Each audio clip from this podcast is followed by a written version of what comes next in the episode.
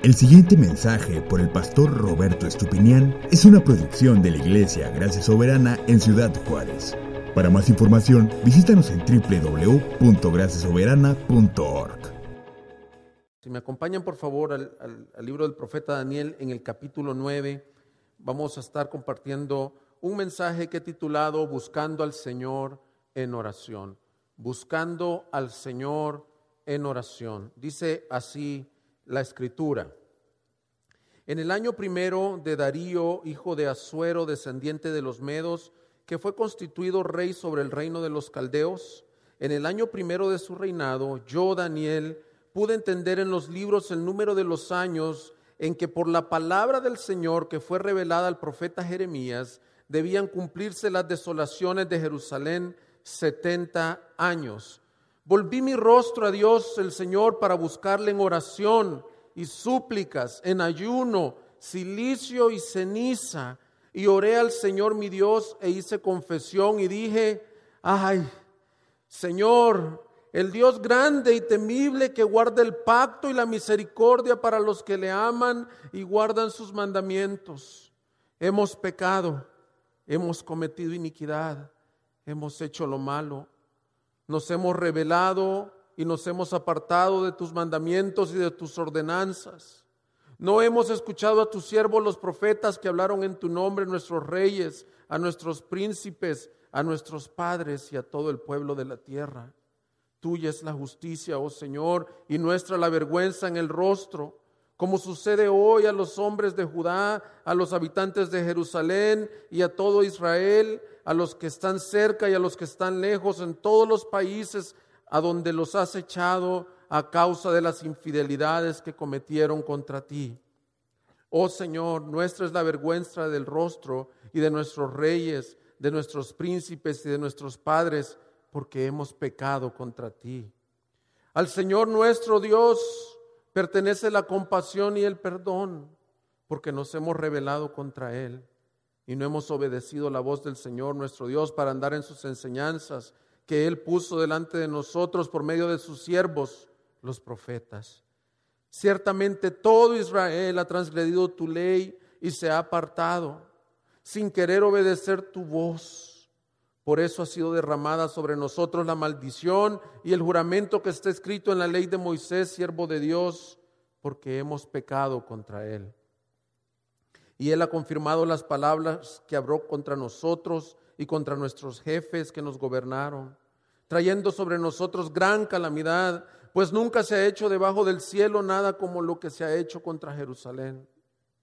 Como está escrito en la ley de Moisés, toda esta calamidad ha venido sobre nosotros, pero no hemos buscado el favor de nuestro Señor, del Señor nuestro Dios apartándonos de nuestra iniquidad y prestando atención a tu verdad. Por tanto, el Señor ha estado guardando esta calamidad y la ha traído sobre nosotros, porque el Señor nuestro Dios es justo en todas las obras que ha hecho, pero nosotros no hemos obedecido su voz. Y ahora, Señor Dios nuestro, que sacaste a tu pueblo de la tierra de Egipto con mano poderosa y te has hecho un nombre, como hoy se ve, hemos pecado hemos sido malos.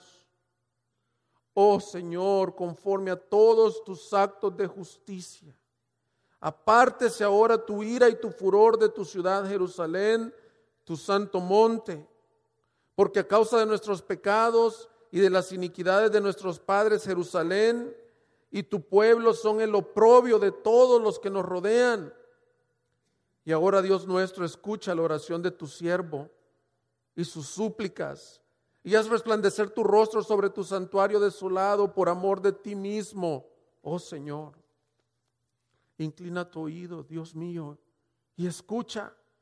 Abre tus ojos y mira nuestras desolaciones y la ciudad sobre la cual se invoca tu nombre. Pues no es por nuestros propios méritos que presentamos nuestras súplicas delante de ti, sino por tu gran compasión.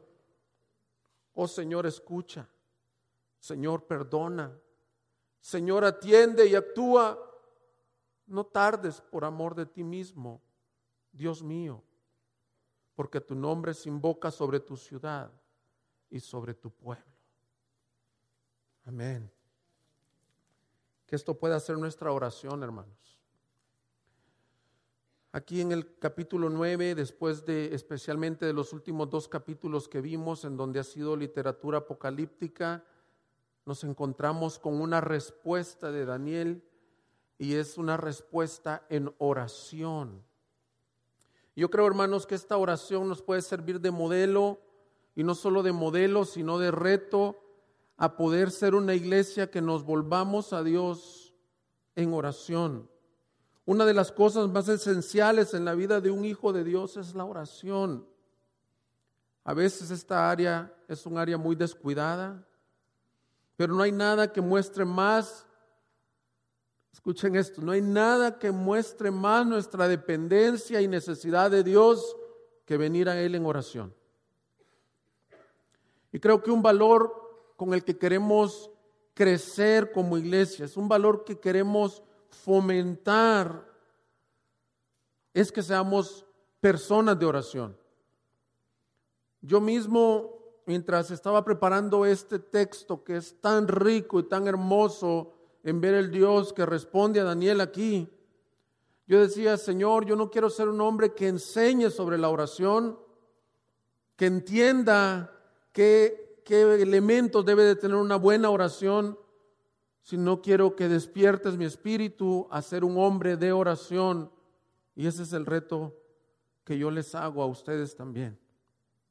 No es una clase de escuela dominical esta, esta mañana en donde aprendamos cómo orar solamente, sino que, que sea un desafío a nuestras vidas de decir, Señor, si hemos descuidado esta área por alguna razón, despiértanos a la oración. Y, es bien interesante en el versículo 1 que Daniel nos da un, un, panorama que dice que es en el año primero de Darío. Esto lo hace, lo hace por dos objetivos. Uno es para, para mencionar lo que menciona en el versículo 2, que entendiendo los tiempos se daba cuenta que ya casi se habían cumplido los 70 años. Pero yo también aprendo de eso que el año en donde el primer año de Darío es en el que vimos en el capítulo 6, en donde él fue constituido jefe sobre sátrapas. Es decir, si, si algunos estiman que Daniel llegó a los 15 o 20 años de edad, supongamos más unos 65 años en estos momentos, ya era un anciano, pero no por ser anciano tenía más tiempo. Al contrario, su vida era más ocupada en este momento. Y como lo vimos en el capítulo 6, acostumbraba tres veces al día postrarse hacia el templo y buscar al Señor en oración. Y yo creo que, que eso que dice el primer año de Darío, hijo de Azuero, lo puedes traducir así, en uno de los años que estuve más ocupado, busqué al Señor en oración. Y, y, esto lo estoy diciendo como introducción porque quiero, quiero que entremos al texto, pero, pero como introducción creo que hay un reto en este pasaje a que la oración no debe de dejarse como algo opcional ni como una excusa de decir no tengo tiempo, sino que debemos de verlo como esencial y vital para nuestra vida espiritual, hermanos. Y si tenemos tiempo para otras cosas, no tenemos excusa de decir no tenemos tiempo para buscar al Señor en oración. Como dijo Martín Lutero, dicen que una ocasión dijo, hoy tengo un día tan ocupado que necesito levantarme tres horas antes para orar y buscar al Señor. Así que para entender este texto de una mejor manera lo, vamos a dividir en una forma bien sencilla y es, lo primero es la forma de esta oración o, o en otras palabras, cómo oraba Daniel, la forma, la forma y de esa forma queremos aprender, la forma de la oración o cómo oraba Daniel. Lo segundo sería el contenido de la oración. ¿Y qué podemos aprender del contenido de esta oración? Y al final, a manera de conclusión, brevemente voy a decir por qué esta oración fue contestada y por qué tus oraciones y mis oraciones pueden ser contestadas. Así que adentrémonos un poquito en la forma de la oración. Versículo 2 dice, en el primer año de su reinado, yo Daniel pude entender en los libros el número de los años en que por la palabra del Señor que fue revelada al profeta Jeremías, debían cumplirse las desolaciones de Jerusalén 70 años. Lo primero que vemos es que este hombre oraba basado en donde dice que se encontraba en la palabra de Dios.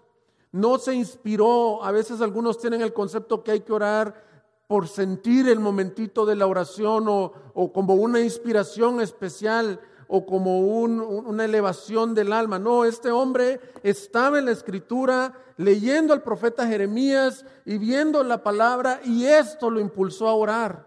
Y yo creo, hermanos, en una forma bien práctica, la primera forma en la que él oraba era basado en la palabra. Y yo te quiero preguntar, ¿cómo son tus oraciones y cómo son mis oraciones? Y hay una disciplina espiritual que se ha llamado así, orar la palabra de Dios. Y, es, es algo bien práctico. A lo mejor algunas de estas cosas sean el ABC para algunos, pero, pero el reto es si lo has descuidado, pues volver a ese ABC. Y, y, y, hay una gran diferencia entre orar lo que yo siento y comenzar a hablar y a pedir y sin tener una base, a orar la palabra de Dios. Aparentemente, si puedes acompañarme por favor a Jeremías 25, 11 y 12, esto es lo que el profeta leía, dice, toda esta tierra será desolación y horror, y estas naciones servirán al rey de Babilonia 70 años. Después que se hayan cumplido los 70 años, castigaré al rey de Babilonia y a esa nación por su iniquidad, declara el Señor y a la tierra de los caldeos la haré una desolación eterna. Entonces, ¿cómo se ve una persona que ora la palabra de Dios en tu devocional, en una forma práctica, cuando tú lees un texto como esto, como este que él leyó, lo que se espera es que haya una respuesta. Y qué hermoso que Dios habla hoy por medio de su palabra. Y nosotros podemos hablar con Dios por medio de la oración. Porque también si le das la página ahí en Jeremías, también al capítulo 29, parte del, del, cumplimiento del cautiverio era esto, que Dios iba a despertar un espíritu de oración. Jeremías 29, 10. Pues así dice el Señor, cuando se le hayan cumplido a Babilonia 70 años, yo cumpliré yo os visitaré y cumpliré mi buena palabra de haceros volver a este lugar. Porque yo sé los planes que tengo para vosotros, declara el Señor, planes de bienestar y no de calamidad, para daros un futuro y una esperanza. Entonces Daniel, esta es una disciplina, hermanos. Daniel leyendo estas cosas, dice, entonces busqué al Señor en oración. Y tú me puedes preguntar, cómo se hace, hermano, esto en lo práctico? Hermano, yo te animo que tus oraciones sean inspiradas en tu lectura devocional. Por ejemplo, si tú lees un salmo o este que acabas de leer, aquí planes de bienestar y no de calamidad para daros un futuro y una esperanza, tu respuesta en oración basada en la palabra sería diferente si tú vienes y le dices, Señor, yo vengo orando, Padre, que que tú puedas cumplir esta palabra en mí, que tú puedas, Señor, no permitirme estar como los israelitas estuvieron en un cautiverio, sino que tú me puedas dar un futuro, una esperanza. Entonces, la oración inspirada por la palabra de Dios es la primera forma en la que oraba Daniel. Segundo, ¿qué forma oraba Daniel? Él oraba basados, basado en sus promesas. Él él viene y lee, entiende que van a pasar 70 años. Entonces él comienza a clamar que estos 70 años sean, sean una realidad. Hermanos, lo tremendo del Señor es que Dios quiere contestar a su pueblo que el Dios del cielo y de la tierra, que no tendría por qué dignarse escucharnos a nosotros, Él su oído está atento a los clamores de su pueblo. Pero me temo que hay un error muy común en estos tiempos, que la gente dice, ¿por qué no contesta mis oraciones si yo le pido y le pido con fervor? Y es porque creo que el error que se ha cometido en estos tiempos es que le podemos pedir al Señor lo que quiera, y como dice la palabra, para nuestros propios deleites. Entonces vemos una frustración en, que, en la cual no hay respuesta. La enseñanza de estos tiempos nos enseña una oración bien ligera. Incluso hay gente que dice que tú le puedes reclamar a Dios. Reclámele, hermano, en oración al Señor. ¿Cómo le vamos a reclamar nosotros, la criatura, al Creador? Pero algo que la palabra del Señor enseña es que sí le podemos pedir basados en sus promesas, porque hermanos, Él no es hombre para que mienta, ni hijo de hombre para que se arrepienta. Y si Él ha dicho, lo hará. Y eso es muy diferente. Mira, continuemos leyendo ahí en, el, en, Jeremías 29. En el 11 decía que, que, que porque yo sé los planes que tengo para vosotros, declara el Señor, planes de bienestar, no de calamidad, para daros un futuro y una esperanza. Y mira la promesa, me invocaréis y vendréis a rogarme y yo os escucharé. Me buscaréis y me encontraréis cuando me busquéis de todo corazón. Me dejaré hallar de vosotros, declara el Señor, y restauraré vuestro bienestar y os reuniré de todas las naciones y de todos los lugares que os expulsé, declara el Señor y os traeré de nuevo al lugar de donde os envié al destierro. Hermanos, esta sí es una promesa bíblica. Entonces Daniel dice, la lee y dice, Señor, tú prometiste que si te invoco de todo corazón para la restauración de tu pueblo, tú la vas a escuchar, Señor. Hermanos, puedes estar, puedes estar seguro que si le pides a Dios en base a su palabra y en base a sus promesas, Él ha prometido escucharte dice Santiago 4:3, pedís y no recibís, porque pedís con malos propósitos para gastarlos en vuestros placeres. Esa es la razón por la que no son contestadas nuestras oraciones. Porque, las, porque a veces pedimos para nuestros placeres, para nuestros deseos. Yo me recuerdo que cuando estaba niño, mi madre me quiso instruir sobre, sobre la oración. Y ella leyó un libro que decía que pidiéramos todo al Señor y Él nos lo iba a dar, sin entender todo este contexto. Y yo todas las noches le pedía al Señor una cuatrimoto color azul con amarillo.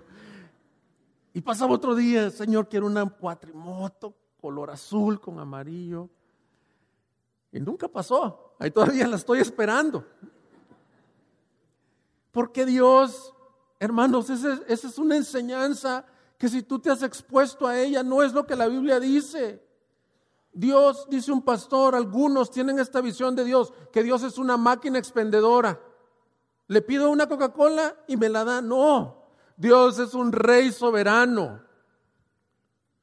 Dios debemos de venir ante Él con reverencia, pero a la vez qué hermosa promesa nos da el Señor que Él quiere contestar las oraciones, que son sus promesas, que están basadas en su palabra y que son su voluntad. Mira lo que dice Juan 5, primera de Juan 5, versículo 14. Y esta es la confianza que tenemos delante de Él. Mira, que si pedimos cualquier cosa conforme a su voluntad, Él nos oye. Y si sabemos que Él nos oye en cualquier cosa que pidamos, sabemos que tenemos las peticiones que le hemos hecho. Así que este mensaje no se trata de decir, no, pues el pastor dijo que no pidiéramos. No, el mensaje se trata de que busquemos al Señor en oración, sabiendo que Él responderá lo que ha prometido. Que crezcamos en oración. Y aquí puede surgir una, una, pregunta que otros tienen. Si bien hay un extremo de los que piden todo como si fuera una máquina expendedora, hay otro extremo de personas que por nuestras convicciones doctrinales de que Dios es soberano y que al final y al cabo se va a hacer su soberana voluntad, hacen esta pregunta. Entonces, ¿para qué orar? Si Dios ya sabe que esta persona va a ser salva o va a ser sana o no va a ser sana o no va a ser salva, ¿para qué orar? Bueno, hermanos, la oración, así como Dios ha decretado el día de, de salvación para alguien, el día de la muerte de alguien, el día que va a sanar a alguien, también ha decretado que su pueblo lo busque en oración. Y la razón es esta, hermanos, porque Dios se agrada de un corazón humilde. Dios se agrada de un corazón dependiente. Dice el hermano Brian Chapo, Daniel nos enseña que uno de los principios de la oración es confesar nuestra necesidad. La oración verdadera es el reconocimiento simultáneo de nuestras limitaciones y nuestra necesidad de Dios. Él es soberano, pero Él nos llama a orar.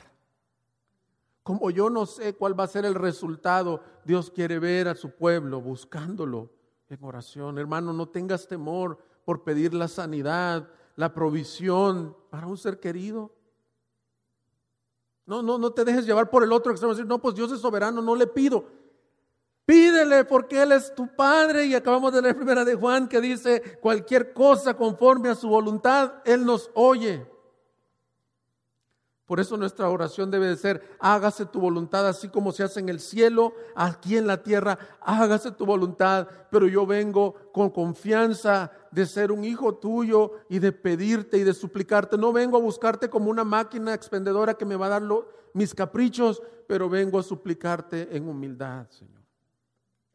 Que tú te glorifiques, porque eso, eso además, hermanos, es es la tercera forma en la que Daniel oraba. Hemos dicho oraba basado en la palabra, basado en sus promesas, y la tercera forma que él oraba era contrito y humillado.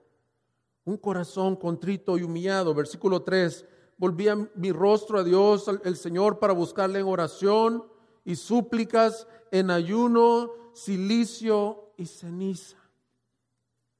Esta era una práctica muy común en el Antiguo Testamento el silicio eran unos, unas vestiduras eh, como, de esas, como de esos costales o sacos en donde se echan a veces este, las naranjas. Era una ropa incómoda y eso mostraba, no mostraba un ascetismo, sino que lo que mostraba era, estoy contrito y humillado ante el Rey de Reyes. Se ponían cenizas sobre su cabeza y ayunaban.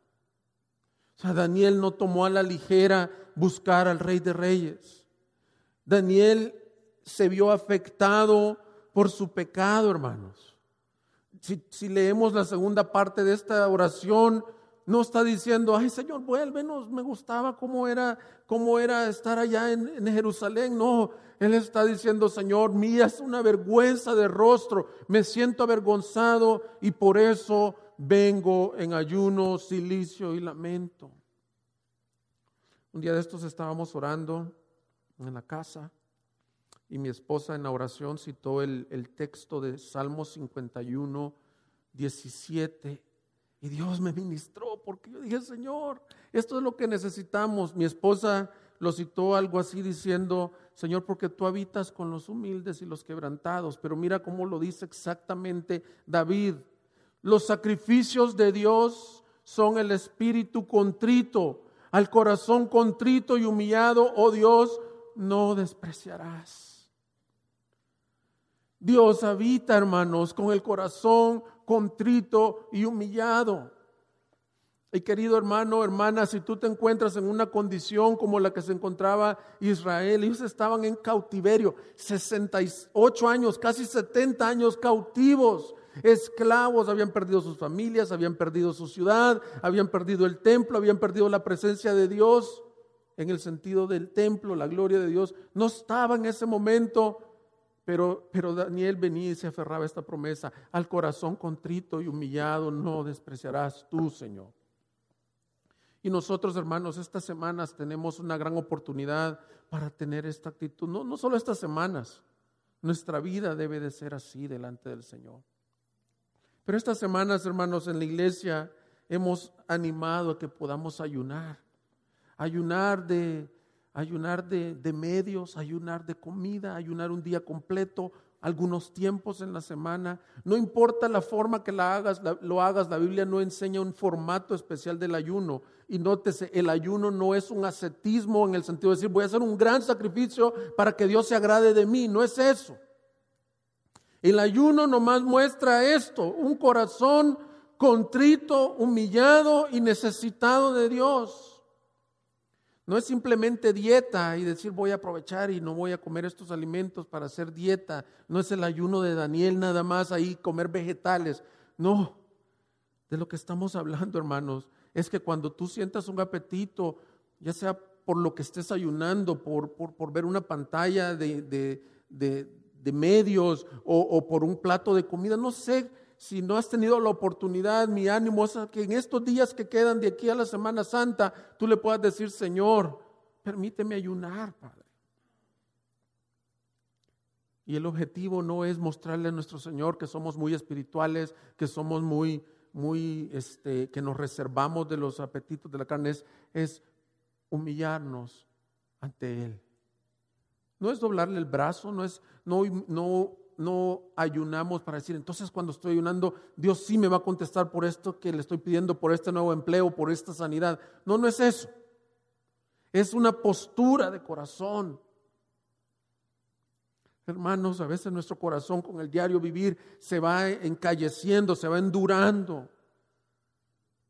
Pero recuerda, endureciendo, pero recuerda cuando, cuando recién conociste al Señor y cuando Él ha ablandado tu corazón, que tú puedas hermano, tener esa actitud de quebranto, de lágrimas. Incluso se ve en esta parte que había vergüenza. Hermanos, cuando hemos cuando hemos pecado como el pueblo de Dios, porque este no era este no era una nación que no fuera los hijos de Dios, era el pueblo de Judá y era el profeta. Cuando hemos pecado como el pueblo de Dios hay mayor responsabilidad porque la palabra de, dice, de Dios dice, al que mucho se le dio, mucho se le demandó. Y lo mínimo que deberíamos de hacer es venir al Señor contritos y humillados y decirle, Señor, líbrame de mi soberbia, de mi altivez, de creerme algo, de creer que yo soy alguien. Te necesito, Señor. Y entonces la gracia de Dios está con los humildes, los quebrantados. Entonces, ese es, nuestro primer gran punto es cómo era la forma que él oraba. Oraba basado en la palabra de Dios, basado en sus promesas y lo hacía contrito y humillado. Ahora veamos la segunda gran parte de este versículo, de este capítulo, el contenido de la oración. La oración de Daniel básicamente contenía tres cosas. Reconocimiento de Dios, de quién era Dios, confesión de pecados y petición. La primera parte donde decimos reconocimiento de Dios también le podemos llamar adoración. Es muy similar incluso a la oración modelo del Padre Nuestro, en donde, ¿cómo comienza el Padre Nuestro, hermano? Dice con un reconocimiento, Padre Nuestro que estás en los cielos, santificado sea tu nombre. Venga a nosotros tu reino, hágase tu voluntad aquí en la tierra como se hace en el cielo. Antes de empezar a pedir el pan de cada día, el Señor Jesús nos modeló y Daniel, inspirado por el Espíritu Santo, ora de la misma forma que Jesús nos enseñó a orar y es reconociendo al Dios grande y temible. Versículo 4, ay Señor, el Dios grande y temible que guarda el pacto y la misericordia para los que le aman y guardan sus mandamientos. Aquí hay áreas particulares en las que Daniel reconoce al Señor y lo adora. Le dice grande y temible en el versículo 4. Le dice fiel y que guarda el pacto en el versículo 7 y 14. Le dice que Él es un Dios justo en el versículo 9, que es un Dios misericordioso y perdonador. ¿Te das cuenta ¿Qué es reconocer al Señor? Es, es prácticamente adorarlo en tus oraciones. Es que cuando vienes a Él no solo es de venir a pedir, sino reconocer quién es el carácter, cómo es el carácter de nuestro Dios y con esa confianza venir a buscar a ese Dios. Lastimosamente, si no lo conoces como misericordioso, como grande, como temible, como fiel. Si no lo conoces así, no lo puedes, no le puedes orar de esa forma. Si me explico lo que quiero decir, si tú tienes una imagen de Dios como alguien que no te va a escuchar, o, tienes una imagen de Dios como alguien que, que le puedes pedir como, como, algunos dicen, pedirle como el Santo Claus. Me he portado bien, bendíceme. Yo creo que, que en, estos, en este pasaje, en el contenido de la oración y en la oración modelo que nos dio el Señor del Padre nuestro, debemos de aprender esto, hermanos. La aplicación es que nosotros debemos de conocer el carácter de Dios para saber a qué Dios nos acercamos. Daniel tenía una confianza grande en el carácter del Señor. Las personas, fíjate bien esto, las personas que más conocen al Señor son las que más se acercan a Él en oración. O sea, esto no es, no es así como ya oré por los alimentos, amén. O ya, ya oré en la noche, ya hice una oracioncita, ya recé una oracioncita en la noche.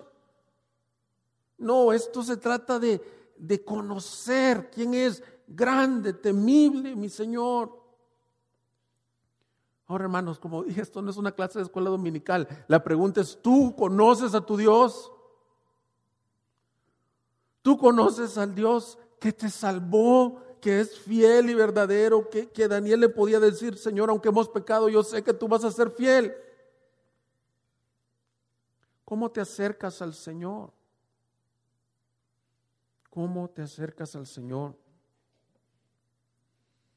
El hecho de conocerlo se ve que lo hizo venir con temor, en ayuno, porque conocía la justicia de Dios, la santidad de Dios. Vino en temor y en ayuno, pero el hecho de conocerlo también lo hizo venir con confianza. Con confianza. Dice el escritor de Hebreos, acerquémonos pues confiadamente al trono de la gracia. Si es un Dios temible porque Él es santo y por eso venimos humillados, pero podemos venir con confianza. A mí me duele mucho algunos padres que crían en, su, en una forma a sus hijos en la cual el hijo no le tiene ninguna confianza de venir a él. Y, yo, yo he conocido casos, pero no es el único. Hay muchos casos en donde a veces alguna hija de este padre que ha criado de esta forma cae en algún pecado y, por ejemplo, sale embarazada fuera del matrimonio. Lo más triste que le pasa a muchas señoritas en esos casos es que tienen terror de venir a su padre. Y es bien común, tú conocerás, yo conozco, que lo que hacen es escapar, abortar por el terror o el temor a su papá. Y muchas personas transportan esa crianza al Señor. Ahora yo te quiero decir esto, el Señor es más temible y más grande y más santo que cualquier humano en la tierra. Por eso venimos temblando. Pero también el Señor es el más lleno de gracia y misericordia que existe en todo el universo. Y no importa lo que hayas hecho, no importa lo que hayas hecho, él te puede recibir si lo buscas de todo tu corazón. No tienes que esconderte, no tienes que huir, necesitas conocer el carácter de Dios. Entonces lo primero, el primer gran contenido de la, de la oración de Daniel era reconocimiento de un Dios, era adoración, era reconocimiento, tú eres el Dios grande, era su carácter. Pero lo segundo es confesión. Hermanos, las oraciones nuestras deben de incluir estas partes. Esta es una oración modelo, deben de incluir reconocimiento quién es Dios, pero debe de incluir confesión. ¿Confesión de qué? Confesión de pecados. Y en la confesión hay dos cosas bien notorias en esta oración de Daniel. No solo confesó como cuando alguien confiesa por compromiso, como cuando un niño, tú lo hiciste, sí, yo lo hice. Eh, no se refiere a ese tipo de confesión. Esta confesión incluye reconocimiento, arrepentimiento del pecado. Esta confesión que él hizo no es una confesión liviana, sino que se ve que en él había dolor por el pecado. Hermanos, dice el doctor Grudem que el arrepentimiento es decirle no al pecado, aborrecimiento del pecado que estamos haciendo, pero debe de incluir un deseo sincero de no volverlo a hacer. Entonces, ¿cómo sabes si te has arrepentido de un pecado? Es que lo ves y por la gracia de Dios te da aborrecimiento por ese pecado pero no te quedas ahí, no te quedas en lamento. Es un deseo sincero de dar la vuelta hacia Cristo y de no volverlo a hacer. Y eso vemos en esta oración. No solo incluía arrepentimiento la confesión, sino que era específico. ¿Qué, ¿Por qué hay que ser específico en el pecado? Si tú oras en la noche y le dices, Señor, perdóname por mis pecados, pues como si ya a veces esa es una, una palabrita que tenemos. Señor, perdóname por mis pecados, amén. ¿Cuáles? ¿En dónde te deslizaste? ¿Y sabes por qué? Porque si estamos nuestro corazón sensible al Señor, nos vamos a dar cuenta en el momentito que lo ofendimos. Porque alguien puede estar diciendo, es que yo no me recuerdo de todos los pecados que hice en el día. Claro, porque ya nos acostumbramos a vivir con pecados. Pero, pero si yo ofendo a mi esposa en la mañana con algo específico y luego la ofendo más, más, más, y vengo y le digo, perdóname por todo lo que te he hecho. No, pero ¿dónde se rompió la comunión? ¿Dónde estuvo la ofensa? Y eso es lo que vemos en esta oración. Se incluía arrepentimiento y era específica. Mira el versículo 5 y 6. Tremendo, hermano hemos pecado, hemos cometido iniquidad, hemos hecho lo malo, nos hemos rebelado y nos hemos apartado de tus mandamientos y de tus ordenanzas. No hemos escuchado a tus siervos los profetas que hablaron en tu nombre a nuestros reyes, a nuestros príncipes. ¿Qué dice él? Yo, yo no estoy jugando aquí, señora, hacerme el bueno. Nuestro pecado fue haber deshonrado tu ley, Señor. Nuestro pecado fue haber sido idólatras. Nuestro pecado fue que fuimos el único pueblo que tenía profetas, que tenía la ley, que se nos hablaba, que nos daba la oportunidad de traer sacrificios para estar delante de ti. Y en tu propia cara, Señor, te menospreciamos. Algo tremendo es que aunque Él no vivió esos pecados, Él reconoce que todo Israel ha pecado y Él y él no se hace el bueno, no se hace el fariseo de decir, ellos han pecado. Él dice, nosotros, yo soy el primero. Hermanos, y en los grandes avivamientos en la historia, en las ciudades, en las iglesias a donde ha comenzado un avivamiento, esto ha sido un elemento importante. Un genuino arrepentimiento y confesión de pecados. No confesión al hombre, no confesión al hombre como teníamos en la tradición eh, católico romana de ir y confesarle al sacerdote. No, porque es más que eso, es confesión a Dios. Ahora tú me preguntarás si tengo que confesar a, las personas, dice la Biblia, confesaos vuestros pecados unos a otros. Y yo diría que para eso necesitas sabiduría y, y saber qué pecados, a quiénes afectaste y cómo los afectaste y si es necesario hacerlos. Pero nuestro enfoque en esta oración es venir a Dios siendo específico, viniendo en arrepentimiento. Hermanos, el pecado que habían hecho quisiera que viéramos, porque él dice, hemos quebrantado tu ley, quisiera que viéramos Deuteronomio 4, Deuteronomio 4,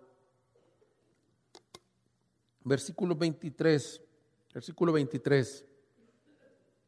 Mira cuál era la ordenanza del Señor. Guardaos pues, no sea que olvidéis el pacto que el Señor vuestro Dios hizo con vosotros y os hagáis imagen tallada en forma de cualquier cosa que el Señor tu Dios te ha prohibido porque el Señor tu Dios es fuego consumidor y un Dios celoso. Esto se lo dijo en Deuteronomio, hermanos. Dijo, guárdense de la idolatría. Cuando hayas engendrado hijos y nietos y hayas permanecido largo tiempo en la tierra y os corrompáis y hagáis un ídolo en forma de cualquier cosa y hagáis lo que es malo ante los ojos del Señor, vuestro Dios, para provocarle a ira, pongo hoy por testigo contra vosotros el cielo y la tierra, que pronto seréis totalmente exterminados de la tierra donde vais a pasar el Jordán para poseerla. No viviréis por mucho tiempo en ella, sino que seréis totalmente destruidos y el Señor os dispersará entre los pueblos y quedaréis pocos en número entre las naciones a donde el Señor os llevará. Allí serviréis a dioses hechos por manos de hombre, de madera y de piedra que no ven, ni oyen, ni comen, ni huelen. Se lo dijo a través de Moisés. Y Daniel está leyendo la escritura y dice, esto es lo que hicimos, por eso es que hemos venido al cautiverio. Hermanos, el cautiverio es la, disciplina del Señor a su pueblo. Hemos visto dos libros proféticos en este último, en este último semestre, Habacuc y Daniel. Y en los dos hemos visto el cautiverio babilónico. Bueno, el cautiverio babilónico fue la respuesta a, violentar esta parte de la ley. Les dijo, si ustedes son idólatras, entonces los voy a llevar a los pueblos. Y de hecho, adoraron a Baal, a Acera y a Ezequiel Dios le dio una revelación que habían adorado a toda clase de cuadrúpedos y reptiles en el mismo templo.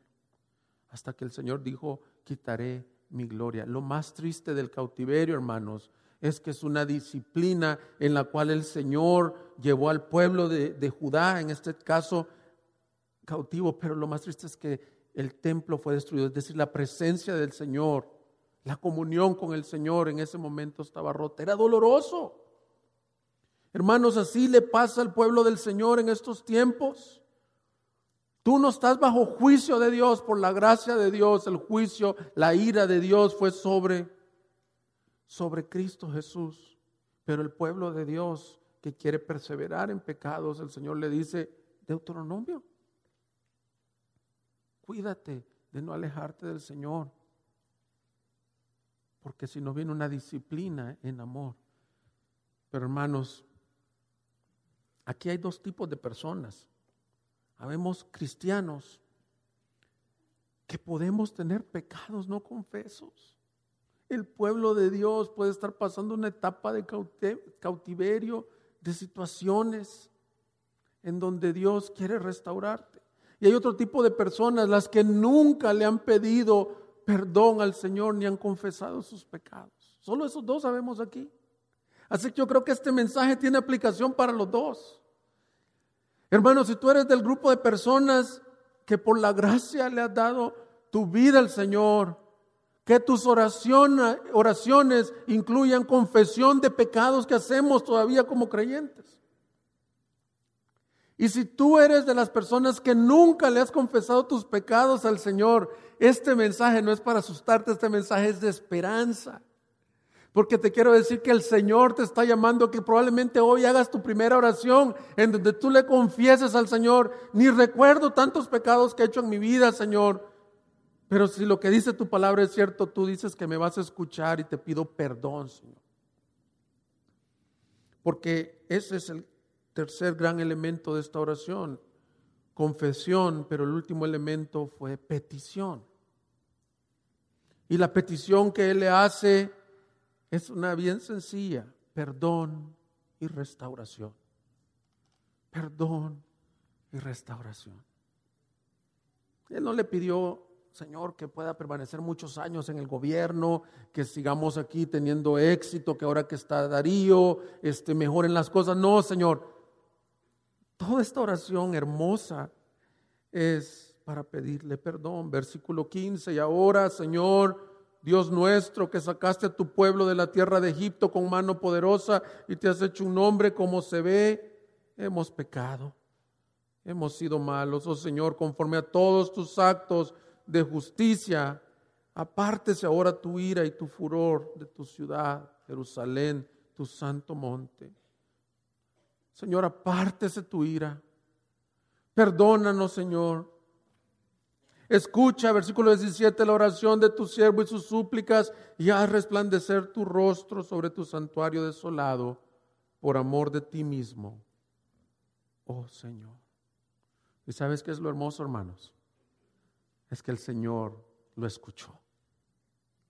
Hermanos, este mensaje, he estado esperando llegar a este pasaje, a esta parte del pasaje, porque esto es lo hermoso.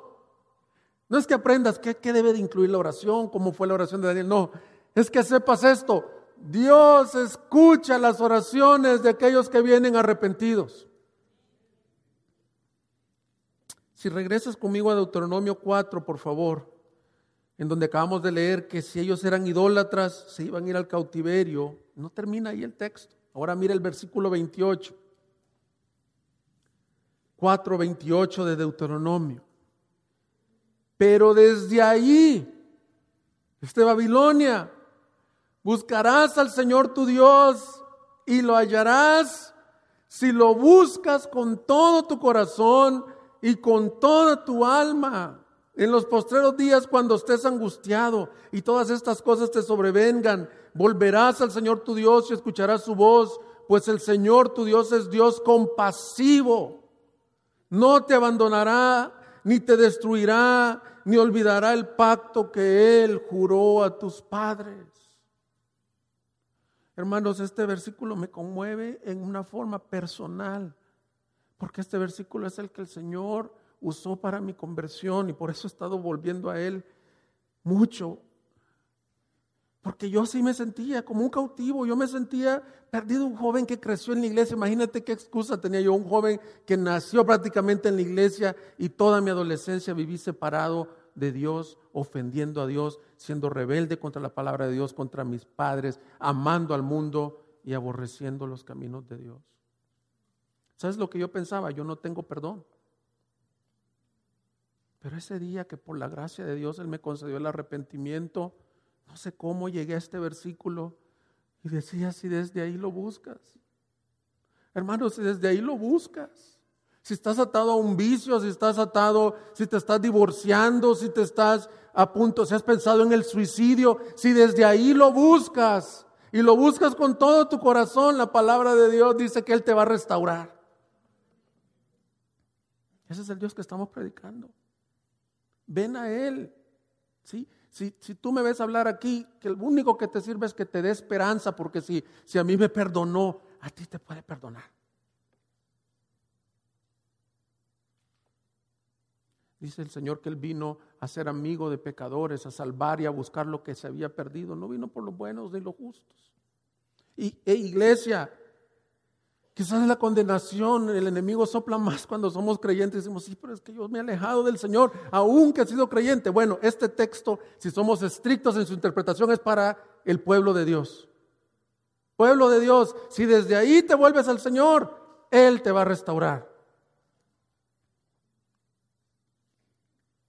Miqueas dice en el capítulo 7, versículo 18, que Dios hay como tú que perdona la iniquidad y pasa por alto la rebeldía del remanente de su heredad. ¿Qué Dios hay como nuestro Dios? Que perdona la iniquidad. No, se, no persistirá en su ira para siempre, porque se complace en misericordia. Volverá a compadecerse de nosotros, hollará nuestras iniquidades. Sí, arrojará a las profundidades del mar todos nuestros pecados. Hermanos, una vez fuimos a un, a un retiro con, con con los hermanos de la iglesia cuando todavía estaba en El Salvador en la playa y el pastor, el pastor, error que a veces hacemos los hombres, puso su anillo de casado y su reloj en la playa y la playa llenó.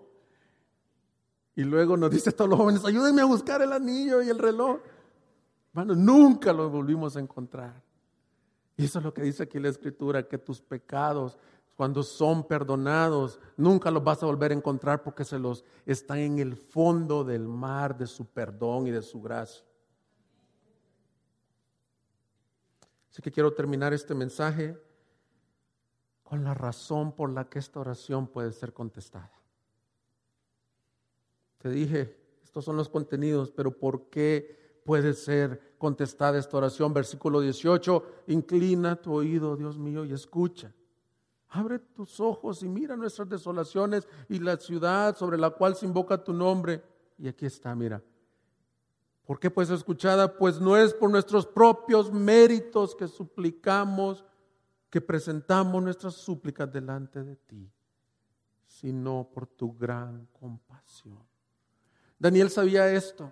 Daniel sabía que ningún hombre puede ser justificado por sus propios méritos.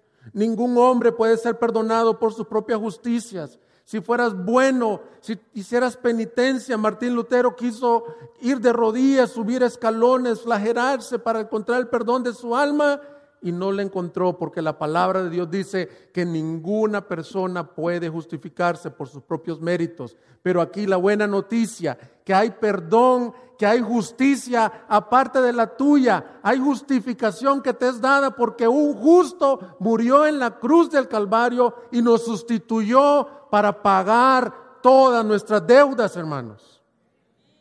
Por esa razón, esta oración fue escuchada aunque fue en el Antiguo Testamento, y por eso tus oraciones de súplica pueden ser escuchadas. Porque dice la Escritura en Romanos 3, 21, pero ahora, aparte de la ley, la justicia de Dios ha sido manifestada, atestiguada por la ley y los profetas, es decir, la justicia de Dios por medio de la fe en Jesucristo, para todos los que creen, porque no hay distinción por cuanto todos pecaron y no alcanzaron la gloria de Dios, siendo justificados gratuitamente por su gracia, por medio de la redención que es en Cristo Jesús. ¿Por qué pueden ser escuchadas tus oraciones? No venimos a ti en nuestros propios méritos, pero venimos en los méritos del que murió en el Calvario.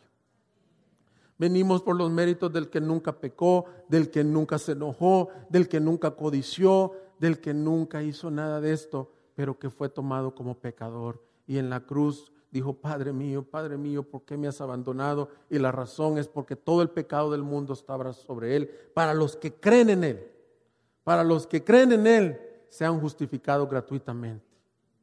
Amén. Que el Señor nos despierte como una iglesia de oración. Esperamos que este mensaje te haya sido de edificación. Puedes compartir este y otros recursos en www.graciasoberana.org. Si nos visitas en Ciudad Juárez, Chihuahua, te invitamos a nuestro servicio dominical a las 11 de la mañana. No olvides mantenerte en contacto por medio de nuestra página de Facebook.